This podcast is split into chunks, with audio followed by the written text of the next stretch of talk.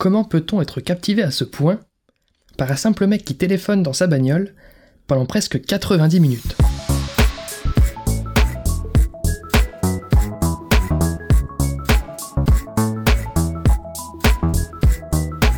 Salut et bienvenue dans ce tout premier numéro de Comment c'est raconté, le podcast qui déconstruit les scénarios un dimanche sur deux. Aujourd'hui, et pour commencer, on va se pencher donc sur Locke, thriller à huis clos britannique, écrit et réalisé par Stephen Knight, et sorti en juillet 2014 sur nos écrans. Nous nous intéresserons tout particulièrement à la caractérisation du personnage d'Ivan Locke, campé par Tom Hardy.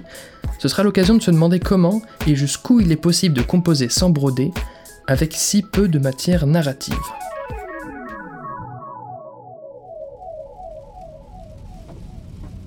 Un mec quitte le chantier où il exerce, probablement comme tous les soirs, il prend sa voiture, arrive à un feu rouge, fatigué de sa journée, le feu passe au vert et, juste avant de s'avancer, le conducteur claque le clignot et braque sur sa droite vers une route qui, on le devine, n'est pas celle de d'habitude.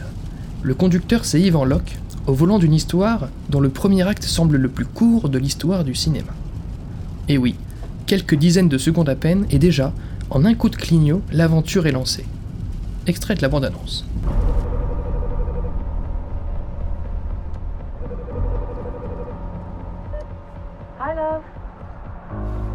Need you to hold it together for me.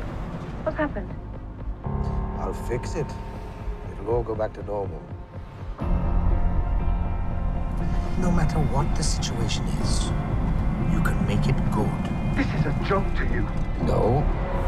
Right now, nothing is a joke anymore. You make one little mistake. Eventually, cracks appear. I'm not believing it. I was 23 years old. Cracks appear. Listen to me, you piece of worthless shit. Don't threaten me! Then they will grow.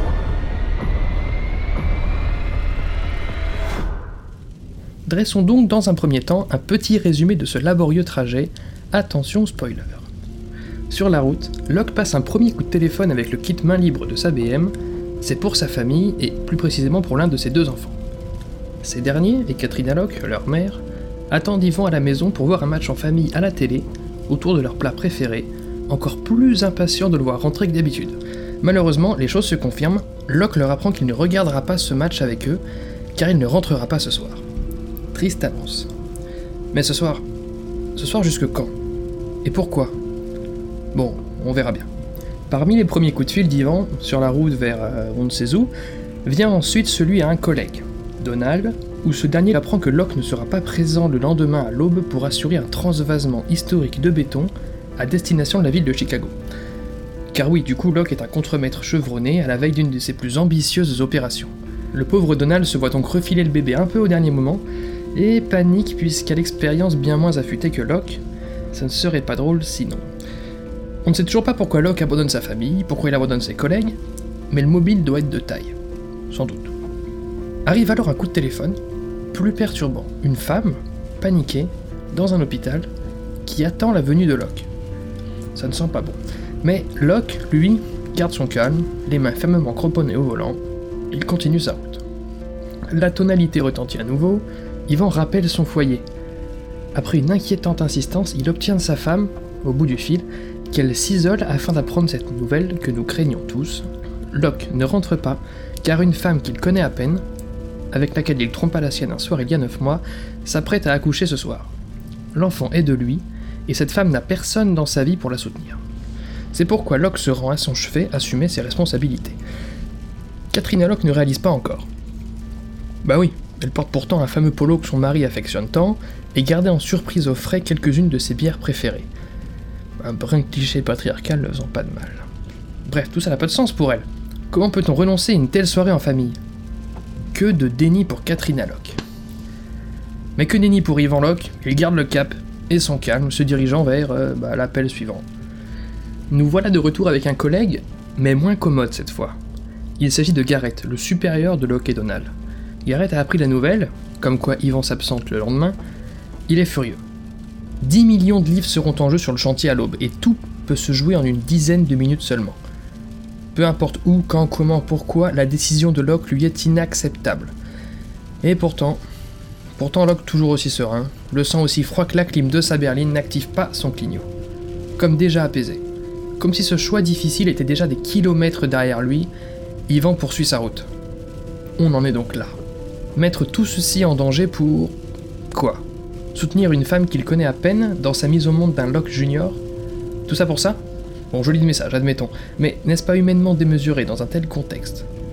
Il est où le mobile de taille dont je parlais tout à l'heure? Eh bien, le voilà. Nouvel interlocuteur qui n'est ni un collègue, ni sa femme, ni un coup d'un soir, qui n'est même pas au téléphone d'ailleurs et qui n'est autre euh, qu'un appui-tête de la banquette arrière. Enfin, physiquement, car Yvan fixe son rétroviseur où il imagine la présence de son père. Et il lui parle à cet appui-tête. Enfin, à son père. Il lui parle à voix haute. Fini le calme, fini le self-control. Place à un daddy issue, comme on dit, des plus insoupçonnés, qui se joue sous nos yeux, entre Locke et le souvenir qu'il a de son père. Ainsi, Yvan lui reproche de les avoir abandonnés, lui et sa mère, quand il était jeune, d'avoir fui, mais Yvan, lui, lui ne perpétuera pas cette lâcheté. Un enfant l'attend dans une maternité ce soir, et Locke ne l'abandonnera pas, ni lui ni la mère. De même qu'il assume la situation présente auprès de sa famille et auprès de ses collègues. Les yeux humides, l'occasion peut-être d'augmenter encore un peu la clim pour les sécher, Locke reprend son calme jusqu'ici caractéristique. Désormais, les choses s'enchaînent et s'entremêlent. De coup de fil en coup de fil, l'option kit main libre de la BM se voit définitivement rentabilisée. Entre le collègue Donald, qui galère à préparer le chantier, qui picole tellement il panique, ce qui n'arrange pas les choses, et qui court partout contre la montre et les erreurs d'inattention, ou le boss Garrett, qui en vient à virer définitivement et à remplacer Ivan au téléphone, et oui, on l'apprend, le bâtiment auquel profitera tout ce béton transvasé le lendemain s'élèvera à quelques 55 étages, visible à 30 km à la ronde, où la moindre erreur de composition du matériau peut être fatale. Catherine Locke, de son côté, ayant pris la mesure des événements, quitte son mari. Parle déjà de garde alternée et du fait que ne rentrant pas ce soir, il ne rentrera pas du tout. Sans compter son incompréhension face à un mari qui accourt au chevet d'une nana qu'il connaît à peine et assure en parallèle la préparation d'un chantier, alors que son foyer, lui, bah il est laissé pour compte. S'ajoute à tout ça l'amante d'un soir psychologiquement instable dont le bébé voit le cordon ombilical lui jouer des tours, euh, des tours de cou.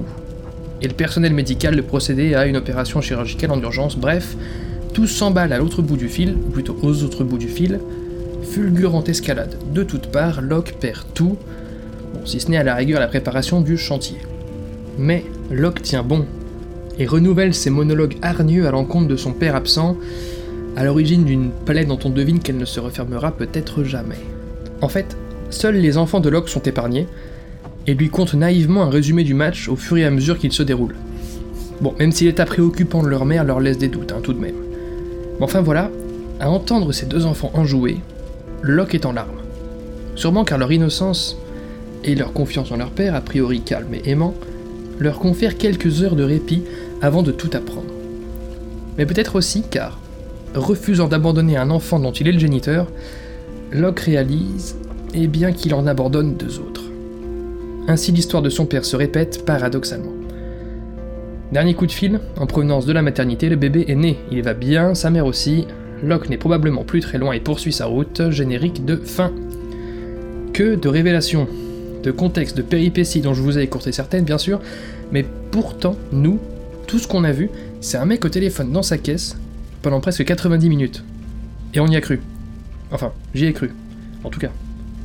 Passons à l'analyse.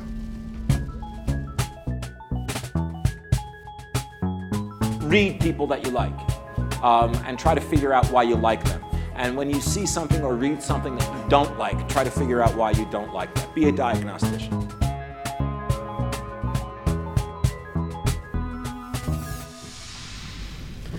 Par où commencer Déjà, j'annonçais m'intéresser à la caractérisation du personnage d'Ivan Locke, mais si vous m'avez bien écouté, il y en a plusieurs des personnages. La femme, les enfants, le collègue, le supérieur, l'amante d'un soir, le père imaginaire, qu'est-ce qu'Ivan a de plus intéressant que les autres? Eh bien, eh bien qu'il est au centre. Tous ces personnages n'existent que pour graviter autour de lui, de Locke. Ils n'ont pas leur vie propre. On en devine les enjeux et le quotidien, mais ils n'ont pas de sens dans l'histoire, si ce n'est par leur interaction avec Locke. Dans l'excellent livre La dramaturgie, que je citerai sûrement de nombreuses fois à l'avenir, Yves Lavandier avance qu'un personnage n'existe qu'en situation, qu'en mouvement par rapport aux autres personnages. La caractérisation statique d'un personnage tel que il a les yeux bleus ou il aime le chocolat n'a évidemment pas de sens en elle. Ainsi, ces personnages qui gravitent autour d'Ivan Locke contribuent à le définir, à le caractériser. Mais n'interagissant pas directement les uns avec les autres, eux ne sont donc pas ou seulement faiblement caractérisés. Très bien. Tout part donc de Locke. Comment sont alors choisis ces autres personnages? Comment contribue-t-il à donner autant de facettes à Ivan, à rendre le film aussi intéressant Dans son ouvrage Screenplay, Sidfield différencie la vie intérieure de la vie extérieure d'un personnage. La vie intérieure d'un personnage réside dans ses émotions, dans ses pensées, elle le forge.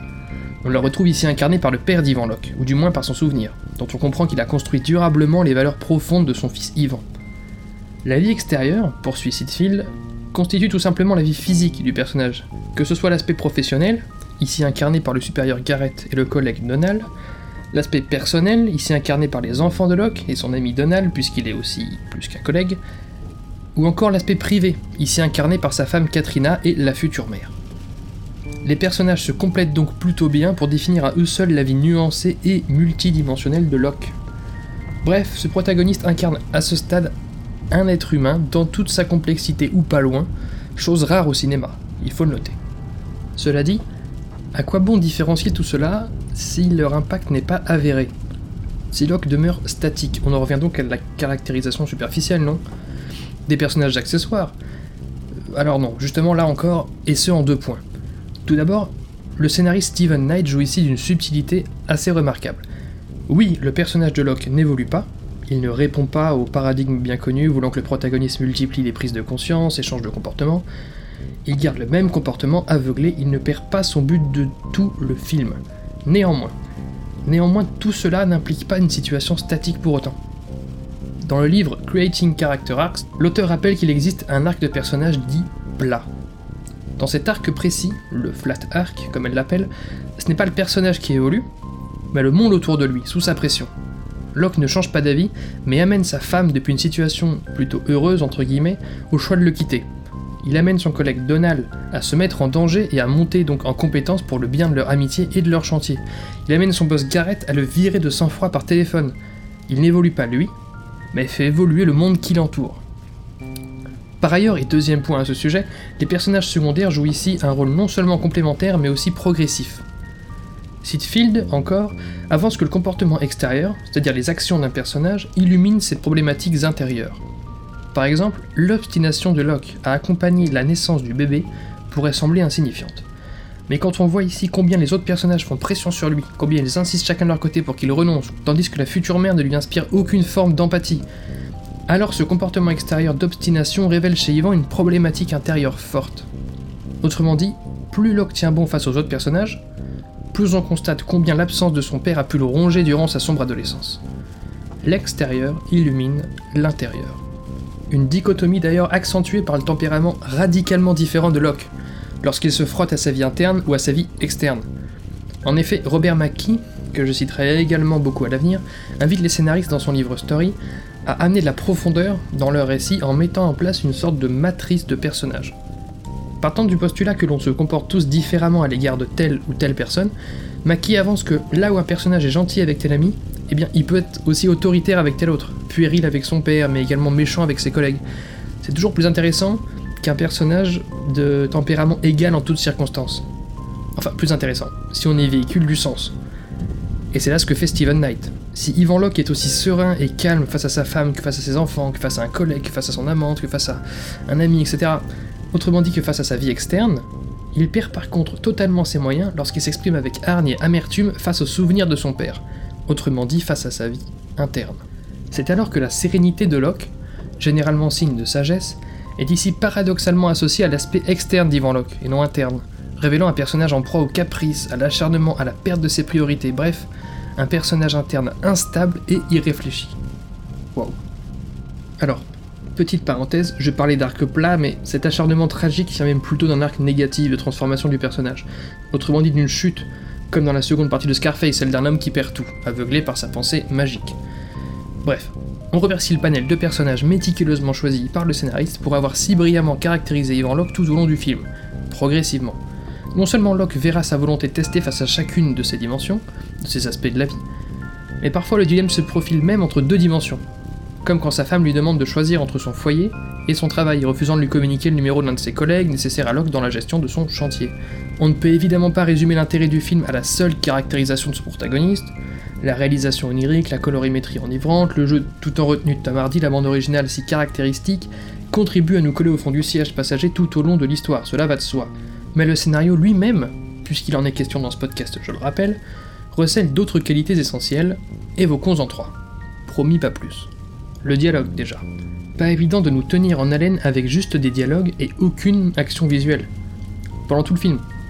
Lavandier prévient, le dialogue aussi doit montrer et non raconter. Lui aussi, à l'instar des actions visuelles dans un film, doit laisser le spectateur comprendre les choses. Il ne doit pas lui réciter des éléments, ce serait ennuyant sinon. Et effectivement, les dialogues de Locke confrontent les points de vue, des volontés, mais jamais un personnage ne déclare haut et fort ce que nous sommes censés comprendre, c'est-à-dire le poids de l'absence du père de Locke sur ses choix. On le constate, nous spectateurs, par la mise en parallèle des différents dialogues, des différents discours que tient Locke. Deuxième point, l'exposition, c'est-à-dire les informations nécessaires à la compréhension de l'histoire. En effet, tout ce qui se joue sous nos yeux, ou plutôt dans nos oreilles, puise dans des situations qui pourraient être expliquées d'un coup. Notamment celle du chantier et ses enjeux, ou encore le fait que la femme en panique soit un coup d'un soir de Locke et qu'elle s'apprête à accoucher. Mais là encore, Stephen Knight construit son scénario dans les pas d'Yves Lavandier et de sa dramaturgie. L'exposition est diluée dans l'œuvre, ne dévoilant à chaque fois que le strict nécessaire. Le film Locke serait vite ennuyant si on en connaissait toutes les situations préalables dès le début de l'histoire. Et puis, raconter d'un coup, ce serait barbant quoi.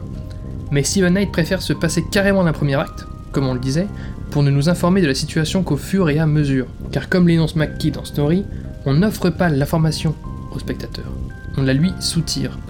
Autrement dit, c'est seulement lorsque nous, spectateurs, nous interrogeons sur ce qui se passe, que le scénariste nous donne quelques billes. Comme qui est Locke Ce qu'il fait dans sa vie Quel chantier l'attendait le lendemain Vers où trace-t-il sa route? Pourquoi trace-t-il sa route Etc. Et ce, en l'occurrence, jusqu'à la moitié du film à peu près, où nous avons alors toutes les cartes en main.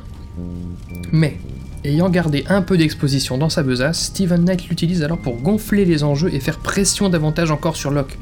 On apprend combien le chantier du lendemain est pharaonique, combien le collègue de Locke est encore sous-qualifié pour le mener à bien, à quel point Ivan ne présente pas de réel attachement ou complicité à l'égard de la future mère de son futur enfant, etc.